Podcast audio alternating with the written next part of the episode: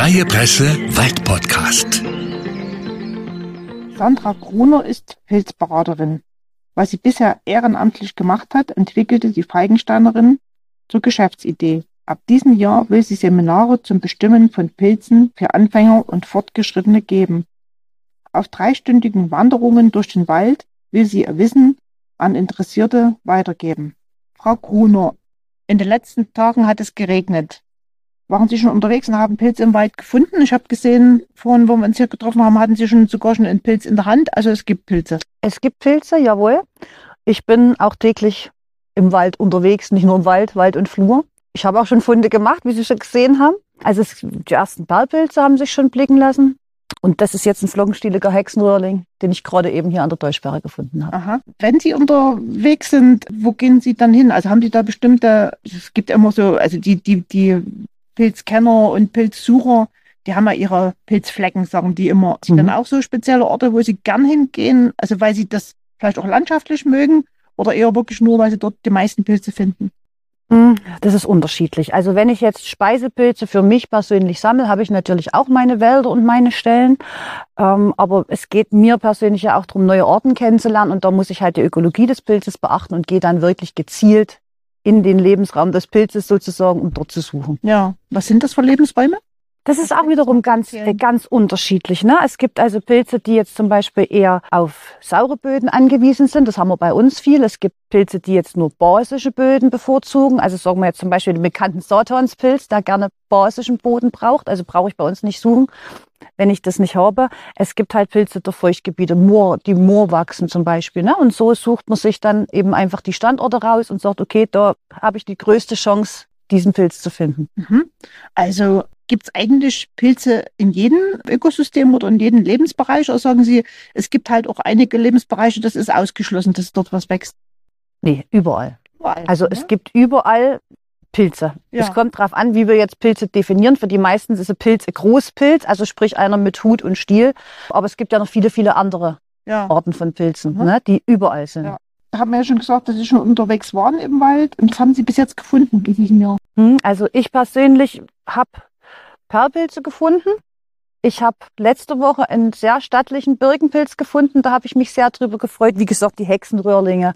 Und ansonsten eher so die Pilze, auf die ich mich ein bisschen mehr auch spezialisiert habe. Also die Kleinpilze, phytopathogene Pilze zum Beispiel, die gibt es das ganze Jahr. Ne? Aber phytopathogene Pilze. Das sind Pilze, die praktisch Pflanzen befallen. Also mhm. das kennen vielleicht einige Hörer, zum Beispiel der Birnengitterrost. Ne? Das ist jetzt ein Rostpilz auf der Birne. Es gibt Mehltau zum Beispiel. Ne? Also so in diese Richtung. Aber mhm. die, die suchen Sie jetzt nicht, um, um vielleicht irgendwie, sag ich mal, äh, Ihr Wissen über Pilze zu erweitern, oder doch? Doch, doch, die habe ich auch gefunden hier. Ich habe ja das interessiert mich einfach. Ne? Die ja. sind oft mikroskopisch sehr schön und die haben natürlich auch eine, eine Bewandtnis gerade. Das ist, interessiert halt auch viele Leute, die dann sagen, oh, was habe ich hier auf meiner Birne? Was ist denn da? Warum habe ich keine Birne dran? Ne? Und es ist sehr spannendes, großes und sehr spannendes Feld. Ist aber auch was, was man eigentlich mikroskopisch dann ja. auch bestimmen muss. Ne? Sie hatten jetzt gerade gesagt, mikroskopisch bestimmen und mikros mikroskopisch interessant. Also Sie schauen sich die Pilze auch unter Mikroskop an. Ja, warum? Muss man. Sie hatten jetzt gerade erwähnt, dass Sie die Pilze mikroskopisch sich auch anschauen und mikroskopisch untersuchen oder? Mhm, mikroskopisch bestimmen. Also es gibt ja sehr viele verschiedene Arten von Pilzen und einige davon sind wirklich nur durch ihre mikroskopischen Merkmale erkennbar und auch trennbar. Mikroskopisch heißt? Die Sporen. Ja, mhm. also da muss man dann wirklich auch, also die schneiden, damit man das sehen kann. Mhm, ja, richtig, also man macht ein richtiges mikroskopisches, ja. dünnes Präparat. Mhm. Und dann kann ich mir eben anschauen, zum Beispiel die Sporengröße oder wie die Zellen, verschiedene Zellen aussehen zum Beispiel. Ne? Und dadurch kann ich dann eben einen Ort eingrenzen. Mhm. Im besten Fall. Das klappt ja. nicht immer, auch ja. nicht mit dem Mikroskop immer. Aber das ist eine sehr spannende Arbeit, das mache ich sehr gerne. Ja, aha, okay. Was sind, nennen Sie mal ein Beispiel, wo das, wo Sie das nur sozusagen mikroskopisch, also unter dem Mikroskop unterscheiden können? Was, was jetzt äh, die Pilzart ist. Weil ich sag mal, alle anderen, da haben sie ja schon viele gesagt, diese, diese Speisepilze, die fast jeder kennt, die kann man ja so erkennen an ihrem Fruchtkörper. Hm, aber auch nicht alle. Ja. Also es gibt ja das, was wir jetzt zum Beispiel als Rotkappe mhm. gemeinhin nennen, das sind ja auch unterschiedliche Arten. Ne? Mhm. Die kann ich wiederum auch makroskopisch trennen, aber zum Beispiel bei verschiedenen Rötlingen, äh, die werden oft mikroskopiert oder auch ähm, zum Beispiel Häuptlinge, wo mhm. jetzt zum Beispiel der Gifthäuptling dazugehört. Ne? Das sind so Arten, die eigentlich immer, oder Gattungen, die immer Ja. mikroskopiert werden sollten, wenn ich die genaue Art rauskriegen Ja. will. Mhm. Ne? Für einen Steinpilzsammler reicht zu wissen, ich habe einen Steinpilz. Ob das jetzt ein Sommersteinpilz ist oder, keine Ahnung, ein Fichten- Mhm. oder Kiefernsteinpilz. Das ist dem Speisepilzsammler im Endeffekt Ja, ja, Spielt auch ja. keine Rolle für einen Ja, Speisewert. Aber wenn ich es jetzt wissenschaftlich erfassen will, zum Mhm. Beispiel dokumentieren will, Mhm. dann muss ich natürlich die genaue Art rausfinden und da ist das Mikroskop Ja. einfach oft Mhm. hilfreich. Okay. Hat man ja dann vorhin schon gesagt, dass es eigentlich in jedem Ökosystem, in jedem Lebensbereich Pilze gibt. Wo gehen Sie am, am liebsten hin? Also wenn Sie dann, weil Sie haben ja gesagt, Sie gehen jeden Tag äh, irgendwo Pilze suchen. Wo Hm? gehen Sie da am liebsten hin? Ja, also ich gehe schon am liebsten in den Wald. Mhm. Das muss man schon sagen. Haben Sie einen Lieblingswald? Ja, ich habe hier einige Lieblingswälder, eigentlich in der Umgebung hier. Ja. Ne, wir haben ja hier Umgebung. gerade um die Täuschsperre jetzt hier, wo wir sind, Feigenstein. Täuschsperre Feigenstein. Da gehe ich eigentlich sehr gerne Ja. in die Richtung. Mhm. Und ist das auch pilzreich? Pilzreiche Gegend? Ja, Ja. durchaus. Mhm. Also wir haben hier in der Umgebung Ja. durchaus einige. Aha, okay. Pilzarten. Was muss denn der Boden für Bedingungen hergeben? Also ich meine jetzt mal jetzt die, die Speisepilze. Ne? Wenn ich jetzt Speisepilze suchen möchte, wann sagen Sie, wann ist eine gute Zeit? Die Pilzkenner wissen ja, dass es ganze Jahr über Pilze eigentlich gibt. Aber die meisten gehen ja doch, sag ich mal, von ja, Frühsommer bis äh, Spätherbst Pilze sammeln. Wann, was würden Sie sagen, wann die beste Zeit ist, um Pilze sammeln zu gehen? Ja, also die Hauptpilzsaison, sag ich mal, ist schon so von Juni jetzt bis Oktober. Ne? Aber es kommt natürlich immer drauf an, wie feucht ist der Boden. Mhm. Ne? Also es passen die generellen Bedingungen, also optimale Be Pilzwachstumsbedingungen sind auch genügend Feuchtigkeit im Boden. Die Temperaturen dürfen weder zu heiß noch zu kalt sein. Es sollte auch nicht unheimlich viel Wind gehen, sage ich jetzt mal, ne? um den Boden einfach oberflächlich nicht auszutrocknen. Und wenn man jetzt zum Beispiel jetzt sieht, ähm, in Feigenstein sind in der letzten Woche ungefähr 12 Liter äh, Regen gefallen, in Auerbach 26, in, in Syrau zum Beispiel 57 Liter. Das ist ja auch von Ort zu Ort eben so unterschiedlich. Und auch diese Mengen, auch wenn das mal viel ist für einen kurzen Moment, reicht nicht, um den Boden komplett zu durchfeuchten, sag ich mal. Ne? Man muss bedenken, so ein Pilzmyzel kann von wenigen Millimetern bis Quadratmeter in den Boden reichen einfach. Ne? Mhm. Ähm, und da muss man eben gucken, also wenn es recht feucht ist, dann ist eigentlich immer ein guter Zeitpunkt. Mhm. Aber wenn, wenn das so wäre, dann hätten wir ja, sag ich mal, im Frühjahr, also dieses Jahr im Frühjahr, zunächst gute Bedingungen gehabt, weil es ja doch ordentlich geregnet hat. Und dann war aber eine Zeit lang trocken und auch windig. Also was Sie gerade eben gesagt haben, Wind ist Mhm. nicht so gut, weil das den Boden doch austrocknet. Ja. Ne? Wie würden Sie da, da die Situation im Moment einschätzen? Also im Frühjahr war es von der Feuchtigkeit recht gut. Allerdings waren die Temperaturen zu kalt, Mhm. einfach. Ja, Na, dass, dass wir dadurch zum Beispiel auch oft Bodenfrost hatten und dadurch war es eben nicht ganz so mhm. Pilzreich, wie es Ja. eigentlich sonst gewesen wäre. Also so typische Frühlingspilze sind eigentlich auch viele ausgefallen, sage ich jetzt mal. Mhm. Jetzt sollte es, wenn es weiterhin regnet, wenn die Temperaturen weiterhin passen, dann sollte es, also sehe ich eigentlich gute Aussichten auf ein schönes Pilzjahr 23. Mhm. Voraussetzung, Regen und die Temperaturen müssen Ja, passen. ja, ja, aha, okay. Geben Sie dann solche Tipps? Also wenn jetzt die Leute Sie fragen, also genauso wie ich jetzt, äh, geben Sie die Tipps auch gern weiter oder sagen Sie, na, das, das müssen die Leute schon selber rausfinden? Nee, dafür sind, bin Ja. ich ja auch da. Ne? Es geht ja, es geht ja darum, dass man als Ehrenamtlicher halt auch eine Aufgabe in der Öffentlichkeit hat. Ne? Mhm. Also wenn jetzt jemand kommt zur Pilzberatung oder mich anrufen oder fragen würde, selbstverständlich Mhm. gebe ich da Tipps, auch wo man suchen kann. Ja, klar. also Das nicht nur allein jetzt, dass die Leute mit Ihnen, äh, zu Ihnen mit, mit Ihren Pilzen kommen, sondern dass Sie auch Ihnen sagen, dort könnt ihr mal suchen oder jetzt ist die Zeit vielleicht gut oder schlecht. Ja, selbstverständlich, Auch, selbstverständlich. ja. Ne? Also da, dafür sind wir da. Ja. Ne? Bei allen Fragen. Nicht nur, dass ich jetzt dann natürlich das Hauptaugenmerk schon drauf, es kommt jemand und möchte einen Pilz bestimmt, das ist das Mhm. meiste. Mhm. Aber natürlich auch solche Tipps. Ja, klar. jetzt haben Sie gerade gesagt, sind, dafür sind wir da. Wir, damit meinen Sie Pilzberater, ne? Wie Richtig, also- im Vogtland? Pilzsachverständige. Äh, wir haben einige im Vogtland. Also es gibt eine Liste, die kann man öffentlich einsehen. Also es gibt zum Beispiel auf unserer Webseite von unserem Verein, das ist die Vogtländische Arbeitsgemeinschaft Mykologie, da steht die ganze Liste mit Telefonnummern der Pilzberater im Mhm. Vogtlandkreis. Hm, hm. Wie viel sind das insgesamt? Wissen Sie es ungefähr? Ich glaube, Mehr als zehn? um die 20, Um die denke ich. 20, aha, ja. Jetzt kan kannte ich eigentlich bisher so, sage ich mal, die meisten Pilzberater, die ich so kenne, sind ja doch schon ein bisschen älter. Jetzt sind Sie aber noch recht jung. Wie alt sind Sie? Ich bin 41. 41. Wie sind Sie dazu gekommen? Also haben Sie das schon immer irgendwie gern gemacht? Vielleicht mit Eltern früher gerne in die Pilze gegangen? Oder wie, wie sind Sie dazu gekommen, wirklich auch dann Pilzberater zu werden? Weil das ist ja dann nochmal ein Tick, sag ich mal, mehr an Wissen, was man da haben muss. Ne? Mhm. Ja, also es ist eigentlich genau so. Ich war schon immer als Kind mit meinen Eltern viel unterwegs, auch viel draußen im Wald. Ich bin ein sehr naturverbundener Mensch. Und wie gesagt, Pilze sind immer und allgegenwärtig um uns herum. Und das, dass sich dann wirklich sagt, das interessiert mich, da will ich mich mehr einlesen. Ähm, dann bin ich in einen Verein eingetreten und habe da eben ungefähr? 2015 müsste das gewesen sein. Und bin dann in den Verein eingetreten und habe dann eben dort festgestellt, wie wenig, also es sind ja eigentlich wenig Pilzberater, es werden immer weniger, mhm. weil eben die ja das entsprechende Alter dann haben und wie wichtig aber eigentlich diese ehrenamtliche Tätigkeit mhm. auch ist und dass der Bedarf in der Bevölkerung auch da ist. Mhm. Ähm, dann habe ich Kurse besucht, habe mich in meinem Verein belesen und habe dann meine Prüfung zur Pilzsachverständigen abgelegt, 2017, und kann jetzt seit mhm. fünf Jahren wirklich mhm. den Leuten halt mhm. mit Roten dort zur Seite stehen. Ja. Und wie muss ich mir das vorstellen? Äh, wie, wie, muss man das machen? Geht man zu einer Art Schule oder, oder Studium oder machen Sie das äh, äh, sozusagen aus der Ferne, indem Sie sich Wissen aneignen und lesen und dann zu einer Prüfung gehen? Oder wie ist es bei Ihnen? Also der Werdegang ist eigentlich, also mein Werdegang ist so, dass ich natürlich im Verein dann viel mitgegangen bin, an vielen Exkursionen teilgenommen habe und so weiter. Natürlich gehört ein theoretischer Teil dazu, den man sich entweder selber aneignen muss. Mhm.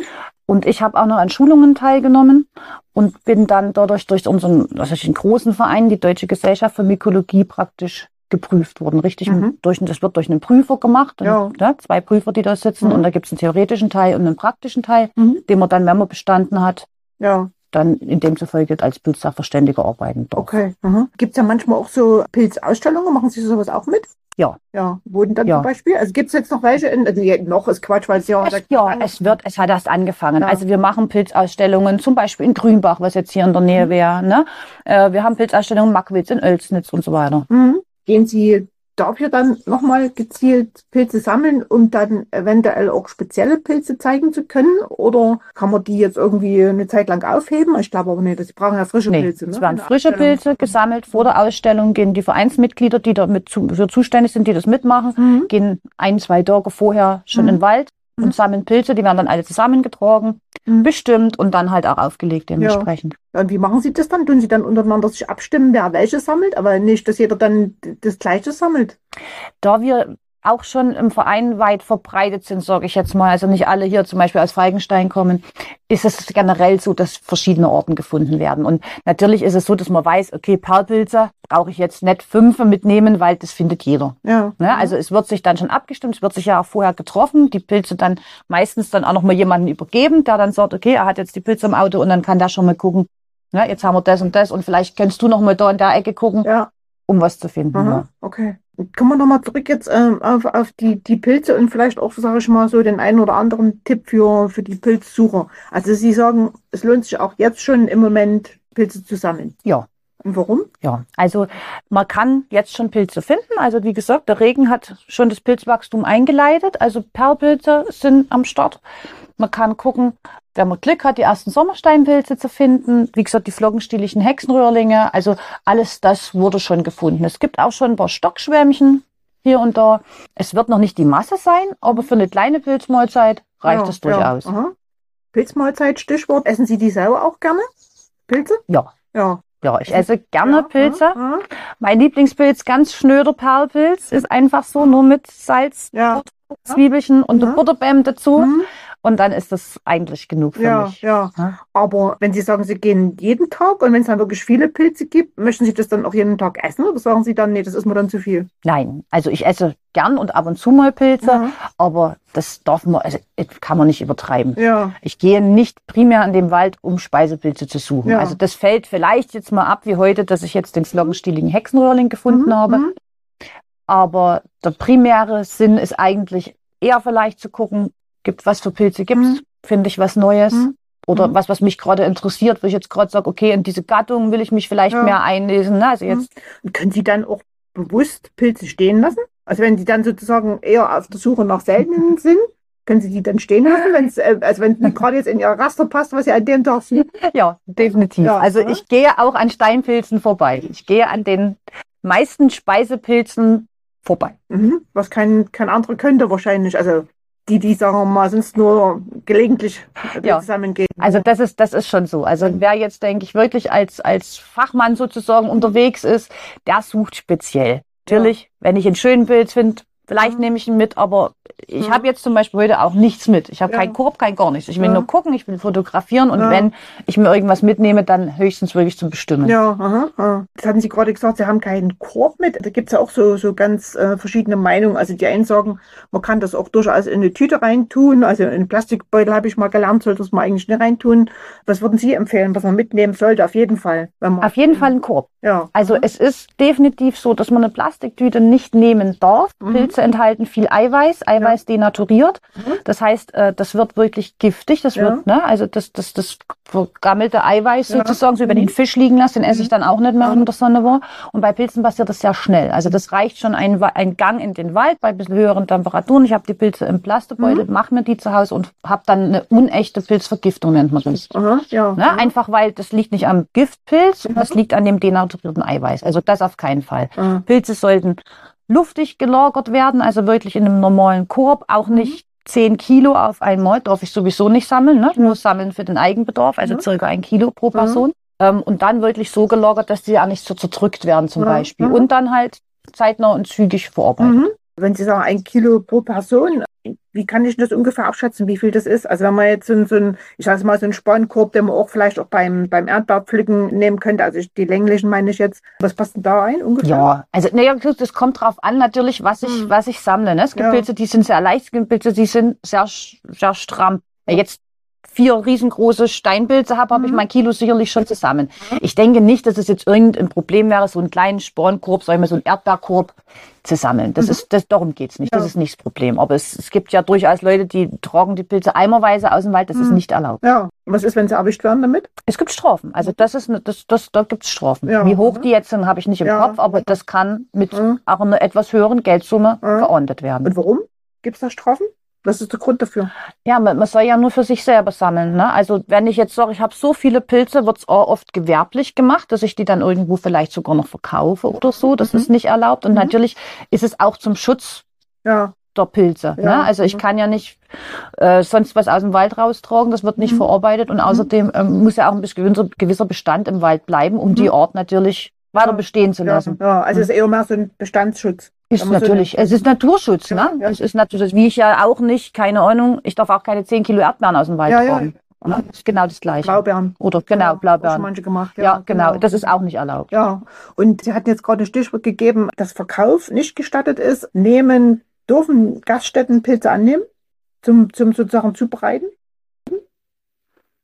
Das glaube ich nicht. Nee. Aha. Also das Mhm. we- weiß ich nicht, muss ich ehrlich gestehen, dass ich das, dass ich das in der rechtlichen Lage nicht bin. Aber ich glaube, ich glaube nicht, dass das möglich ist, denn Ja, äh, dann müsste ich sie ja verkaufen und ich darf sie ja nicht ja, verkaufen. ja. Aha. Ne? Also der Weg, ich kenne da keinen Fall, wo das so wäre. Aha, aha. Ich denke, wenn das jetzt selber der Gastwirt geht Mhm. und sammelt und die Mhm. dann benutzt, Mhm. denke ich, ist das erlaubt. Mhm. Aber ob der jetzt von mir Pilze annehmen dürfte, da bin ich Mhm. überfragt. Wie viele Jahre sind Sie jetzt schon? Fünf. Fünf Jahre. Ja. Und haben Sie in der Zeit schon mal irgendwie einen, einen, einen krassen Fall gehabt? Hm, ja, also habe ich schon durchaus. Also ich hatte, ich hatte schon den Fall, dass auch Leute gekommen sind, die mehrere Pantherpilze gesammelt haben, in dem Mhm. Glauben halt, dass sie, dass sie ähm, Perlpilze gesammelt Ja. hatten. Ich hatte auch schon ähm, einen Fall im Krankenhaus, wo sich eine Mutti vergiftet hat und leider auch gestillt hat in dem Moment, ist aber nichts passiert. Aha. Ähm, also ja, es gibt, es kommt immer schon mal vor. Also es Ja. kommt immer eigentlich schon vor, dass einmal im Jahr oder mehrmals im Jahr jemand wirklich auch einen richtig giftigen Pilz Ja, sammelt. ja, aha. Was sind denn so die, die Hauptverwechslungsgefahren? Haben Sie ja gerade gesagt, schon ein, Also- ne, haben Sie gesagt? Nee, im Pantherpilz. Pantherpilz. Also die Pantherpilze zum Beispiel werden gerne mit Perlpilzen verwechselt. Es gibt auch den Königsfliegenpilz, der bei uns jetzt mehr kommt. Das ist eigentlich eine wärmeliebendere Art. Aber der kommt bei uns jetzt mehr und da, den haben viele noch nicht auf dem Schirm. Und das sieht klein eben auch aus wie ein Perlpilz. Mhm. Ne? Dann hat man so Gut, Stockschwämmchen, da gibt's den Gifthäuptling. Das wissen viele nicht, dass es diesen Gifthäuptling Mhm. gibt und dass der der Ver- Verwechslungspartner zum Stockschwämmchen ist. Ja, Ähm, und da muss man einfach noch desensibilisieren. ja, aha, aha, aha. Aber wenn Sie da jetzt, hatten Sie das auch schon mal, dass Sie dann vielleicht äh, jemandem gesagt haben, also den Korb kannst du so wie er ist wegkippen? Ja, selbstverständlich. Wenn ich einen tödlich giftigen Pilz in diesem Pilzkorb finde, Ja. dann verwerfe ich den ganzen Pilzkorb. Warum? weil es doch immer sein kann, es reichen bei den straffen Giftpilzen wirklich kleinste, geringste Mengen pro Kilogramm Körpergewicht. Mhm. Und wenn ich jetzt da eine Lamelle irgendwo noch drin habe, ich weiß nicht, wer isst mit, essen Kinder mhm. mit. Also es ist eigentlich, also bei mir ist es mhm. die Regel, ist so richtig, ist ein tödlich giftiger Pilz im Korb, kommt der Korb weg. Also weil ein Stück abbrechen kann von dem und dann sozusagen richtig. bei den anderen mitlandet. Richtig, genau. Ja. ja. und wenn ich dann auch nicht weiß, also generell da, da, wenn ich da kommt, kann mir ja sonst was erzählen, wer ja. damit ist. Ich, ich, bin auf, für mich persönlich auf der sicheren Seite, ich sage, tu den weg. Ja. Ich kann niemanden den Pilzkorb wegnehmen. Ich bin ja keine Polizei. Ja. Äh, ich sage, tu den weg. Und bis jetzt hatte ich auch noch keinen Fall, wo da nicht gesagt hat, oh nein, ja. Ne? Die waren dann eher froh, dass ich ja. gesagt habe, oh, hier ist ein ja. sehr giftiger Pilz dabei, mhm. dass die froh waren, dass es auch erkannt hat. Die mhm. meist, also bis jetzt haben es alle freiwillig dann abgegeben. Ist auch nicht so, dass ich die dann behalte. Die kommt bei mir dann auch weg. Kommen wir nochmal zurück zu Ihrem persönlichen Interesse an den Pilzen. Was ist, finden Sie gerade spannend an den Pilzen? Ich finde oh, die Lebensweise der Pilze sehr, sehr spannend. Ich finde es unheimlich spannend, dass Pilze in wirklich jedem Lebensbereich vorkommen. Was die für eine riesengroße Rolle im Ökosystem spielen, das finde ich unheimlich spannend. Natürlich auch verschiedene Formen, Formen, welche, welche Substrate sie besiedeln können zum Beispiel. Also eigentlich alles rund um den Pilz. Dass es zum Beispiel auch Pilze gibt, die, keine Ahnung, die können Plastik abbauen zum Beispiel. Mhm, es wird, es wird dran, es wird dran geforscht, äh, zum Beispiel Materialien aus Pilz, aus Pilzen, aus Pilzmycelen mhm. zu mhm. bauen und, und zu, zu erfinden, sage ja, ich jetzt mal. Ja. Und das finde ich spannend, so, ja. so vielfältig, wie diese Wesen sind. Sie hatten gerade mir jetzt nochmal ein Stichwort gegeben mit den, wie wichtig für das Ökosystem sind. Vielleicht können Sie das nochmal erklären, den Zuhörern.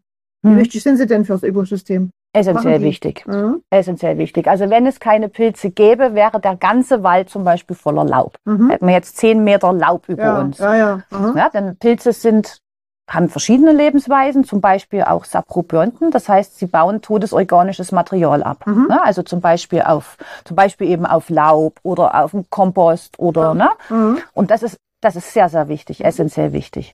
Natürlich sind zum Beispiel einige Pilze auch Symbiosepartner, also bilden eine Symbiose mit bestimmten, mit Pflanzen, mit Bäumen ne? und fördern dadurch auch deren Wachstum. Wenn man zum Beispiel manche Wiesenpilze hat, die machen auch eine Mykorrhiza mit verschiedenen Gräsern und wenn ich dann auf der Wiese suche, kann ich das schon erkennen, weil das Gras dort grüner ist. Mhm.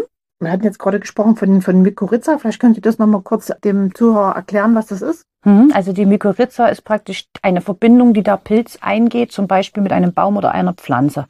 Also diese Symbiosebeziehung zwischen dem Pilz und der Pflanze. Mhm. Erklären Sie das Wort nochmal? Mykorrhiza? Mhm. Mykorrhiza, also das kommt von Mykos, das ist also, Pil also Pilz, Myko, ne? Und äh, Rhizom, also für Wurzel, praktisch ja. diese Verbindung. Ja, da hatten Sie ja schon gesagt, dass Sie eigentlich am liebsten in den Wald gehen, aber es gibt ja auch Wiesenpilze. Ne? Und Pilze, die theoretisch auch im Garten wachsen können. Also ich habe dieses Jahr, das kann ich Ihnen vielleicht mal kurz erzählen, auf meinen Rindenmulch eine Spitzmorschel gefunden. Da, die ersten habe ich weggeschmissen, weil ich die nicht kannte. Und dann hat meine Nachbarin gesagt, oh, du hast da Spitzmorscheln, das ist was ganz, was ganz Tolles. Gäbe es theoretisch, sage ich mal, einen Lebensbereich, also zum Beispiel jetzt an der Straße könnte ja theoretisch auch ein Pilz wachsen, wo sie sagen, den bitte nicht nehmen, weil da irgendwas, weil da speichert vielleicht, was weiß ich, irgendwas ja, ja, aus, aus der Umwelt, was nicht gut ist zum Verzehr. Ja, selbstverständlich. Ja. Also es, es geht generell so, dass die Pilze, zum Beispiel Champignons, mhm. äh, speichern radioaktive Stoffe. Ja. Das ist zum Beispiel auch eine Aufgabe der Pilze. Die können Schadstoffe aus dem Boden filtern. Das ist gut für den Baum, wenn der eine Verbindung mit hat, aber schlecht für den Menschen, der mhm. den Pilz dann isst. Also Straße definitiv auf keinen Fall. Ähm, wie gesagt, die ganzen Champignons stehen gerade in der Diskussion, weil die wirklich, vor allen Dingen die gilbenden Orten, auch die Waldchampignons, die, also die man im Wald findet, mhm gebenden Orten äh, viel radioaktive Stoffe, Cäsium, mhm. speichern können ja, und äh, das einfach diese Werte übersteigt. Ja, ne, also aha. es gibt da spezielle Werte, die festgelegt worden sind von der Gesundheitsorganisation und viele dieser Pilze mhm. übersteigen die. Also das würde ich generell nicht empfehlen. Aber nehmen Sie die dann manchmal dann doch mit, um, um vielleicht die sogar zu untersuchen? Also um, um vielleicht solche Dinge herauszufinden? Also das, Sie, Sie selber als Pilzkennerin, sage nee, ich jetzt das mal. Das kann ich nicht. Das, also das ist nicht möglich. Ich kann jetzt keine, ich kann jetzt keine chemische Reaktion durchzuführen oder irgendwelche, habe nicht die, die, die Möglichkeit, das Cäsiumgehalt zum Beispiel ja, zu messen. Das funktioniert nicht. Also es geht auch nicht mit einem Geigenzähler. Ja. Würde auch nicht funktionieren. Okay. Aha, ja. Und, ähm. und eben so Straßenränder und so, da würden Sie auch Sachen lieber nicht mitnehmen? Definitiv. Ne? Also die speichern wirklich Schadstoffe. Die können auch Blei speichern zum Beispiel. Ne? Also Abgäu alles, was in Abgäuse oder exponierte Lagen. Ich nehme auch keinen Pilz mit, wo eine Stunde Gassi-Strecke ist. Ne? Ähm, das mache ich ja auch nicht. Das macht man ja auch mit Pflanzen nicht. Ja. Was sind denn so die, die Hauptfehler, die ein, ein Pilzsucher, wenn er vielleicht noch nicht so versiert ist, machen kann? Also ich, es gibt ja diesen, diesen Streitpunkt auch zwischen Pilze abschneiden oder rausdrehen, weil die einen sagen, äh, man zerstört damit das Pilzgeflecht, wenn man es rausdreht. Die anderen sagen, wenn man es näher abschneidet, kann ich es ja gar nicht richtig bestimmen. Was würden Sie sagen als Pilzberaterin? Also für die Bestimmung ist es immer wichtig, den kompletten Fruchtkörper zu entnehmen. Also Mhm. da schneide ich nicht ab. Ja. Also wirklich raus und das stört auch, das macht dem Myzel nichts aus. Mhm. Also ich drehe den wirklich raus. Es ist übrigens auch egal, ob links oder rechts rum, denn Pilze haben kein Gewinde. Habe ich auch schon gehört. Dass man Pilze nur im Mutterhalber sind raus. Ja. Nein, kein Gewinde. Ja. Ähm, Was, was soll denn das von Einfluss haben, oder rechts oder links? Das kann ich Ihnen nicht Also sagen, aber es, es, es ja. gibt schon auch Aha. Diskussionen, du musst das rechts rum rausdrehen, dann ist, geht's leichter oder was weiß ich. Ja. Nein, ist nicht so. Ja. Ne? Größere Fehler, die halt gemacht werden, ist, wie gesagt, das Sammeln in falschen Aufbewahrungsbehälter, sich nicht sicher sein, welcher Pilze man hat Ja. oder zumindest auch nicht darüber informieren, gibt es Pilze, die dem Pilz ähneln können, den Mhm. ich gefunden habe, gibt es da Mhm. giftige Pilze. Das sind, denke ich, die, die größten Fehler, die man machen Ja. kann. Ne? Dafür gibt es die Pilzberater, wenn ich mir nicht sicher bin, gehe ich zu einem hin. Mhm. Auch die Lagerung, also wie lange man vielleicht Pilze Selbstverständlich. Auch natürlich die Zubereitung. Ne? Also es gibt Pilze, die muss ich wirklich sehr lange kochen. Mhm. Ich darf Pilze, was weiß ich, nicht in der Sonne ewig liegen lassen, wenn ich die dann noch verzehren will. Das ist eben wieder Ja. aufgrund vom, vom äh, Eiweißgehalt. Ja, aha, aha, aha. Ja, und natürlich, wie gesagt, ich kann beim Kochen auch eine Menge falsch machen. Und Pilzgerichte aufwärmen, da gibt es auch so verschiedene Meinungen dazu. Ja oder nein? Ja. Pilz, ein Pilzgericht kann man aufwärmen. Ich Ja. denke, dass eben auch wieder diese falschen Pilzvergiftungen dadurch entstanden sind, dass früher einfach nicht gut genug gekühlt worden ist. Ne? Also wenn ich ein Pilzgericht oder eine Pilzpfanne gemacht habe, dann kann ich die in den Kühlschrank tun, wenn ich Mhm. nicht aufgegessen habe und kann die am Abend oder am nächsten Tag nochmal aufwärmen. Ist überhaupt kein Problem. Aber wie jedes andere Lebensmittel auch einen Tag danach, Mhm. nicht zehn. Ist klar. Und lieber blanchieren und einfrieren oder lieber trocknen? Wofür sind Sie? Ich persönlich trockne lieber. Äh, weil? Weil viele Pilze noch ein bisschen ein intensiveres Aroma durchs Trocknen Mhm, bekommen. stimmt. Einfach Mhm. weil ja die Feuchtigkeit raus ist. Ne? Die werden ein Mhm. bisschen intensiver. Mhm. Äh, Und ich bin generell kein Freund, so viele Sachen einzufrieren. Mhm. Ne? Und beim Trocknen muss man da irgendwas beachten, damit es schief geht? Ja, selbstverständlich. Ja. Also ich muss natürlich gucken, das muss luftig getrocknet werden. Ich persönlich benutze auch einen, einen Trockenautomaten einfach, Ah. weil das schneller geht. Mhm. Wenn ich jetzt zum Beispiel einen Pilz trocknet, wo noch eine kleine Morde drin ist Mhm. und leg den einfach auf ein Blech, dann kann man das beobachten, dass der Rest der Pilze dann auch irgendwann befallen wird, weil die Morde Ja, sich ja ja. doch bewegen Ja. kann. Ja. Ähm, und natürlich muss ich gucken, dass ich das schnell, auch relativ zügig trockne. Ja, ne? Also ja. irgendwo hin, entweder wirklich in die Sonne, in einen gut durchlüfteten Mhm. Raum. Einfach, dass ich kein, kein Schimmel. Können dann bei der Lagerung, also wenn man das dann die, die getrockneten Pilze hat, wo tut man die am besten rein? In Also wirklich in ein dicht schließendes Gefäß. Ja. Ähm, und man kann die auch nicht ewig aufhalten, der Pilz. Also ja, ja, jetzt jetzt sagen, kein Problem, halt wirklich gucken, dass es sehr trocken gelagert ist, dass man es vielleicht nicht gerade in der Küche hat, wo ich es dann immer wieder aufmache über den Mhm. Wasserdampf. Äh, ansonsten, ja, Ja, das mhm. ein, fest verschließtes Verschluss, was klar ist zum. Beispiel, ist okay. Und warum kann man das dann nicht ewig aufheben, weil es dann einfach nicht mehr schmeckt? Oder weil sie sagen, dann kann es doch passieren, dass da irgendwie was mit dem Pilz passiert, was nicht so gut ist für den Verzehr. Das schmeckt halt, also es schmeckt irgendwann nicht mehr. Ne? Also die Pilze verlieren, verlieren ihr Aroma und natürlich kann man, zersetzen die sich ja doch irgendwann mal. Ja. Ne? Mhm. Äh, und dann kann man das eigentlich Ja. verwerfen. Also die werden dann auch oft bitter und dann bitter oder halt geschmacklos und dann schmeißt man es weg. Okay. Mhm. Jetzt kommen wir nochmal zurück zum, zum Ausgangspunkt unseres Gesprächs. Äh, Ich hatte ja gesagt, dass Sie äh, diese Pilzführungen auch als Gewerbe angemeldet haben und das in Zukunft auch verstärkt äh, Kurse anbieten wollen. Wie muss ich mir das vorstellen? Also wie, erstens mal, wie komme ich zu, dazu? Muss ich mich wahrscheinlich bei Ihnen anmelden irgendwie? Können Sie vielleicht auch mal sagen, wo und wie lange vorher oder so? Und wie oft Sie das machen wollen und wie ich mir so ein Seminar oder eben so eine Führung vorstellen muss. Ja, also es sind Seminare und Wanderungen geplant dieses Jahr. Haben Sie schon welche gemacht dieses Jahr? Äh, durchgeführt noch nicht, Ja. aber jetzt in nächster Zukunft ist es so, kann man unter meiner Seite Pilzkurse-Vogtland einsehen und dort kann man sich auch anmelden per E- per E-Mail über diese Seite. Ja. Und es ist, sind verschiedene Sachen geplant. Also einmal die Wanderungen, die, auf die ich momentan mein Hauptaugenmerk noch lege. Das heißt, ich mache für Personen, also für Privatpersonen oder für Firmen. Da geht eine dreistündige Wanderung, in der Wo? man halt dann das sind äh, im Umkreis. Ja. Also das, das können auch, wenn ich jetzt sage, ich habe eine bestimmte Firma, die jetzt da und da möchte, dann kann ich mich auch gerne dort Ja. umschauen und da Ja. gucken, dass wir da eine Wanderung, Ja, also eine Exkursion. Exkursion. Feigenstein muss man auch mit dazu sagen, ne? Umkreis Feigenstein, also ja, groß, größere Umkreis Feigenstein.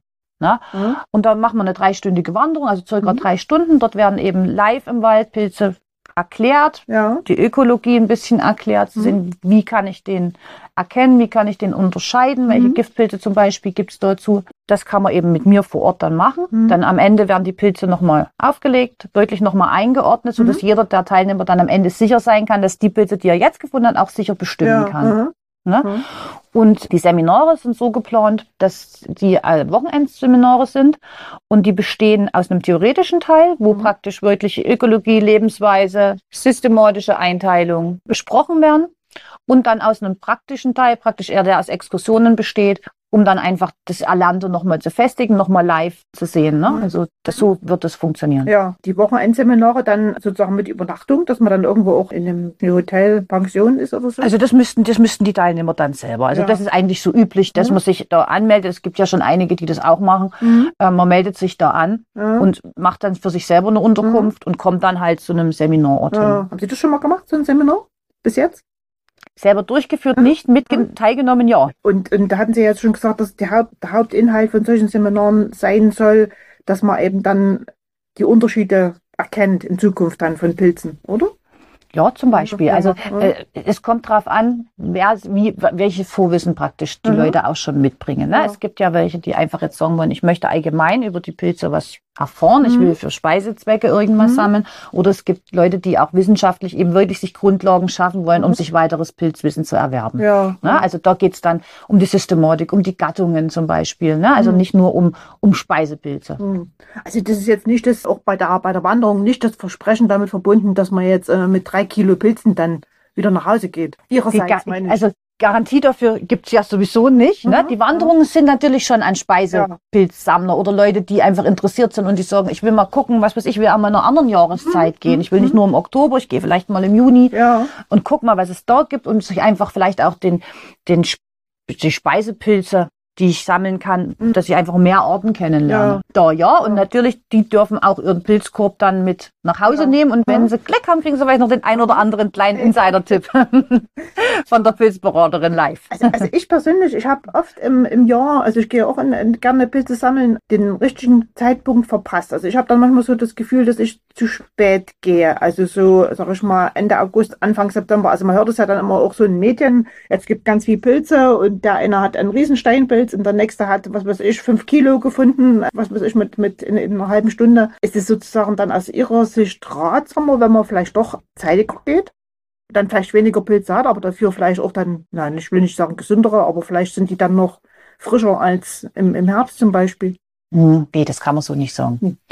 Das kommt, wie gesagt, das kommt ja immer drauf an, wie ist das Wetter vorher. Also Mhm. wie wir schon vorhin hatten mit der Bodenfeuchte, ne? Ja, Ähm, da kann ich im Juni unheimliches Pech haben, dass es sehr, sehr trocken ist. Dann finde ich halt im Juni nichts und Mhm. dafür ist der Oktober komplett verregnet, aber noch Ja. warm. Dann kann ich im Oktober Ja. genauso finden. Ne? Das spielt im Endeffekt keine Rolle. Also es ist, ob ich jetzt zeitig im Jahr gehe oder später. ja, Ja, also es gibt natürlich Pilze, die Hauptpilze, die, die Rotkappen zum Beispiel, die kommen einfach erfahrungsgemäß ein bisschen später im Jahr. Ja, die werde ich im Juni jetzt nicht in Massen finden. Mhm. Auch die Steinpilze jetzt am Anfang Juni eben einfach noch nicht so. Wie Sommersteinpilze, ja, aber die, wenn dann der große, große Masse sucht, ne, das Mhm. ist ja eher später im Jahr. ja. Pilze halten sich aber auch an keine Pilzbücher und an keine Vorschriften. Also die kann ich immer dann finden, wenn sie optimale, wie wir vorhin schon hatten, Bedingungen antreffen. Also das ist nicht gesagt, je später im Jahr, desto mehr oder Mhm. je Mhm. eher, desto, desto weniger. Mhm. Und nochmal zurück jetzt zu, zu den Bedingungen im Wald. Ist es dann auch egal, ob ich dann sozusagen in den Wald gehe, wo, sag ich mal, wenig Bewuchs ist oder in einem Wald, wo ich eine sehr große Krautschicht unten habe? Ähm, ist das egal? Oder, also Ähm. ich habe so ein bisschen so das Gefühl manchmal, es ist besser, wenn nicht so viel Krautschicht ist, weil da wachsen sie irgendwie besser. Natürlich äh, konkurriert ja auch Mhm. ein Pilz oder der Fruchtkörper des Pilzes, wenn man das jetzt mal so sieht, ne, das, was wir essen, sind ja nur die Fruchtkörper, mit der Krautschicht auch. Mhm. Ne? Also ähm, Das heißt, A, ich sehe es weniger und B, wo schon sehr viel Bewuchs da ist, wo soll dann der Pilz noch wachsen Ja, sozusagen. aha. Ne? Also äh, etwas freiere Flächen sind schon von Vorteil, sag ich mal. Was auch von Vorteil ist, ist, wenn man einen Mischwald hat. Mhm. Ne? Einfach eben, um wieder auf die Symbiose zwischen dem Pilz und dem Baum zu sprechen zu kommen. Je größer die Artenvielfalt der Bäume, umso höher auch die Chance, dass ich eine höhere Artenvielfalt an Pilzen bekomme. Mhm. Mhm. Also darauf kann man schon ein bisschen Ja. gucken und auch ein bisschen achten. Ja. Ja. Können Sie da vielleicht auch mal so noch zwei, drei äh, Tipps geben? Wenn ich jetzt zum Beispiel einen bestimmten Baum sehe, da kann ich dort drunter den und den Pilz erwa- erwarten. Also ich kenne es zum Beispiel so, ähm, es gibt diesen Lärchen-Röhrling, der, dieser schöne gelbe, Mhm. der unter Lärchen. Genau, der Goldröhrling, also der Goldröhrling. Also, Richtig. Oder Birkenpilz finde ich. Richtig. Ja. Genau, sowas. Es Ein gibt Steinpilz zum Beispiel. Ja, es gibt äh, der Steinpilz, es gibt zum Beispiel auch Kiefernsteinpilze. Also wenn ich Kiefern habe, kann ich da gucken, dass ich da Pilze finde. Ne? Mhm. Was wir vorhin schon hatten, die begehrten Rotkappen, Ja. die ja auch zum Beispiel, da gibt's ja eben wie auch verschiedene Arten. Ne? Also es gibt zum Beispiel die Fichtenrotkappe, es gibt Mhm.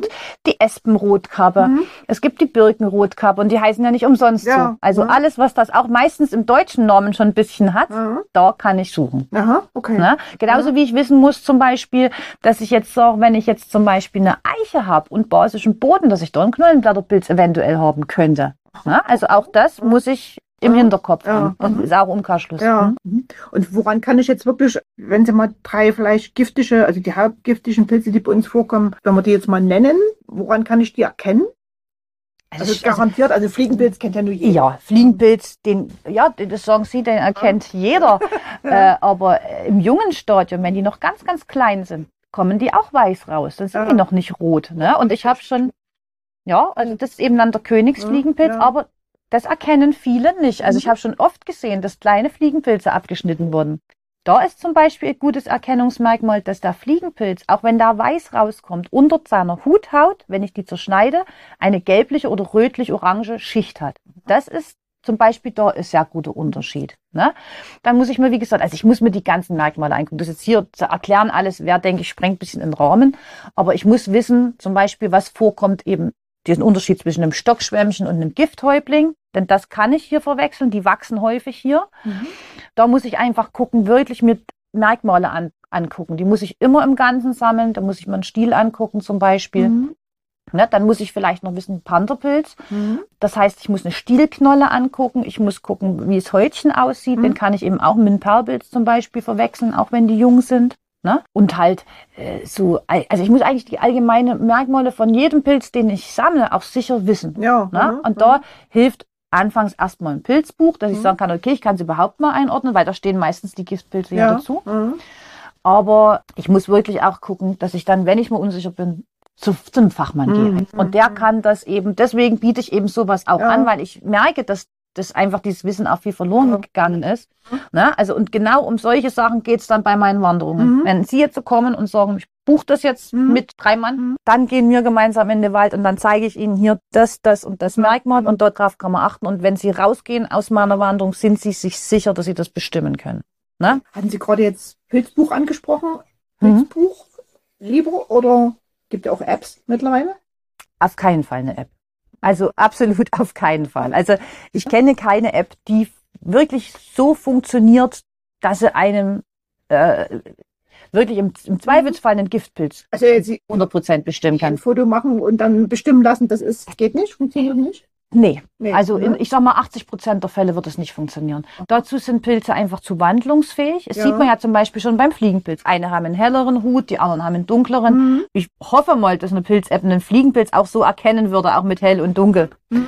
Ähm, aber Pilze sind sehr, sehr variabel. Und deswegen, ich denke, dass das sehr, sehr schwierig ist, Pilze wirklich Mhm. korrekt zu bestimmen. Ja. Man kann das, freilich, wenn ich es jetzt einfach nur wissen will, Mhm. kann ich es versuchen, gleich dann vielleicht mit einem Pilzbuch Mhm. ab oder spreche mit jemandem, der den Mhm. Pilz kennt kann man das schon machen. Aber alleine, um jetzt Speisepilze sicher zu bestimmen, so Mhm. dass ich die dann esse, das würde ich niemals machen Mhm. und das würde ich auch niemandem empfehlen. Ja, also dann doch lieber Pilzbuch, weil sie drin auch beschrieben sind, ne? also mit Text. Richtig, Ja, genau. ja. Ne? Also da sind ja immer von bis Angaben Mhm. zum Beispiel auch drin.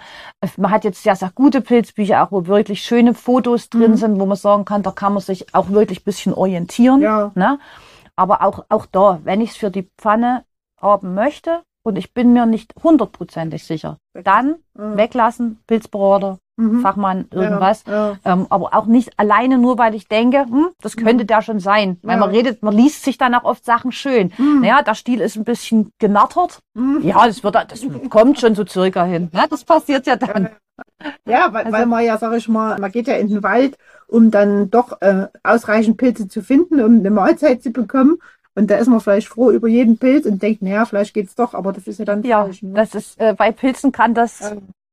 also im, im wenig günstigen Fall in einem Brechdurchfall Mhm. enden, Mhm. im sehr schlimmen Fall Mhm. mit einer zum Beispiel Nierentransplantation ne, oder Leber. Hatten Sie schon mal tödlichen Fall? Nee. Nein, Sie Zum Glück gehört nicht. irgendwie von anderen Pilzberatern? zum Glück nicht. Zeit? Also ich, Mhm. also nicht, dass ich mich jetzt Ja. erinnern könnte. Schon richtig schwere Vergiftungen auch, ne? Gab's Ja. schon. Mhm. Auch wo halt zum Beispiel Kinder schon mitgegessen haben. Also ich habe es von einem Mal auf einem Seminar gehört, da, da haben wohl die Erwachsenen Parasolpilze sammeln wollen. Mhm. Und es gibt, das, die gehören zu den Schirmlingen. Ja. Und es gibt auch kleine Schirmlinge. Mhm. Und die kleinen Schirmlinge, da gibt's tödlich giftige Arten drunter. Na, also ähm, da muss man wirklich aufpassen. Und die hatten leider gesammelt die großen Pilze für die Erwachsenen und die kleinen Pilze für die Kinder. Das ist in dem Fall schlecht ausgegangen. Also, also da musste wirklich auch eine Transplantation dann her. Mhm. Und das ist natürlich schon ein tragischer Ja. Fall. Und da muss man eben sagen, das ist einfach nicht informiert. Die Leute nicht informiert oder halt eben auszusagen, hm, wird schon Mhm. passen. Und das müsste jetzt sozusagen passieren, wenn man jetzt wirklich, oder ist es dann die Menge, die es macht, wenn man jetzt wirklich, was weiß ich, nah am Tod wäre? Also, dass es tödlich wäre? Nein, Nee. nein, die Ja. Menge, also äh, es reicht von einem, es reicht von einem Knollenblatterpilz unheimlich wenig. Ja. Also das sind wir im Milligrammbereich pro Kilogramm Körpergewicht. Deswegen ist es ja auch so essentiell wichtig, dass der ganze Pilzkorb, was ich vorhin schon gesagt Mhm. habe, entsorgt wird. Ja. Ja, weil auch der geringste Mengen Mhm. schon reichen. Ja. Ja. Mhm. also das äh, kann man so pauschal nicht sagen. Mhm. Ja, es gibt auch äh, zum Beispiel Pilze, die sehr starken Brechdurchfall auslösen. Da reicht auch ein Fingernagel großes Stück, um das Mhm. heftigste Ja, Durchfälle ja, zu. Zu ähm, verursachen. Okay. Gut. Was ist eigentlich Ihr Lieblingspilz? Haben Sie einen Lieblingspilz? Ist es eher einer großer, schöner Speisepilz oder ist es eher ein kleiner, unscheinbarer, seltener Pilz? Ihr Nee, also mein Lieblingspilz, äh, der heißt Tricholomopsis rutilans. Was ist das? ähm, das ist der rötliche äh, Holzritterling. Aha. Da ist nicht mal selten, Mhm. ist auch kein Speisepilz, aber der ist unheimlich schön anzusehen, ist sehr farbvariabel und ist eben auch Folgezersetzer auf Totholz, also hat auch eine unheimlich große Rolle wieder im Ökosystem. Mhm. Und deswegen ist das, außerdem der Name ist ja hübsch. Ja, ja. Tricholomopsis klingt schon mal Ja. gut. Und man kann ihn halt doch auch mal häufiger finden. Ah. Ja auch bei uns, Wie viele verschiedene solcher Pilznamen haben Sie im Kopf? Auswendig? kann ich Ihnen nicht sagen. Also Schätz? schon, schon, schon einige. Also das, 50? Oder nee, also es wird schon in die Hunderte gehen, denke ich. Auswendig. Ja, selbstverständlich. Also man muss ja, also oh, dadurch, dass ich mich auch mit diesen Pflanzenpilzen beschäftige, die Ja. meistens nur lateinische Namen Mhm. haben, weiß man den einen oder anderen schon. Ja. Und ähm, jeder Pilzberater muss unheimlich auch ein Fachwissen natürlich haben. Mhm. Es ist für einen Pilzberater nicht wichtig, ob ich jetzt einen deutschen und lateinischen Namen kenne, Mhm. aber es ist für eine Artbestimmung wirklich wichtig, den Ja. lateinischen Namen zu haben, denn bei uns heißt zum Beispiel ähm, der flockenstielige Hexenröhrling Schusterpilz, bei anderen heißt da, was weiß ich, ja. wieder anders. Ne? Und äh, deswegen, also diese Trivialnamen, die kann man untereinander schon, schon benutzen, aber wenn ich jetzt fachlich was Mhm. bestimmen möchte oder fachlich angeben möchte, dann ist Ja. immer der lateinische Name wichtig. Das, da, da gebe ich Ihnen recht, die sind regional stark geprägt, die, die, die Namen, also deutsche Namen für die Pilze. Ne? Da hat ja jeder andere Begriffe dafür und die sind manchmal ganz verschieden und da kann man da drüber reden und, und dann wissen wir gar nicht, was der andere eigentlich meint damit. Ne? Genau. Ja, das stimmt. Also Das außer jetzt Birkenpilz und Brotkappe, das sagen vielleicht alle dazu. Ja, aber- aber selbst manche Pilznamen sind ja von Ort zu Ort unterschiedlich. Ja, ja, ne? Also ja, da, ja. deswegen, wie gesagt, wenn ich mir sicher sein will, um was ich rede, dann reden wir Latein. Ja, gut. Dann danke ich Ihnen für das wirklich sehr interessante Gespräch und wünsche Ihnen und uns allen ein, ein schönes Pilzjahr. Sie haben ja versprochen, dass es ein gutes werden könnte, wenn es mit dem Niederschlag klappt. Ja, das hoffe ich natürlich auch. Und ich hoffe, dass es so werden wird, dass wir ein sehr schönes und artenreiches Pilzjahr bekommen. Und das wünsche ich den Zuhörern auch. Ja, und dass dann Ihre Pilzwanderung erfolgreich sein werden. Vielen Dank. Ja. Ich danke auch. Danke. Stammgäste, der Freie Presse Wald Podcast.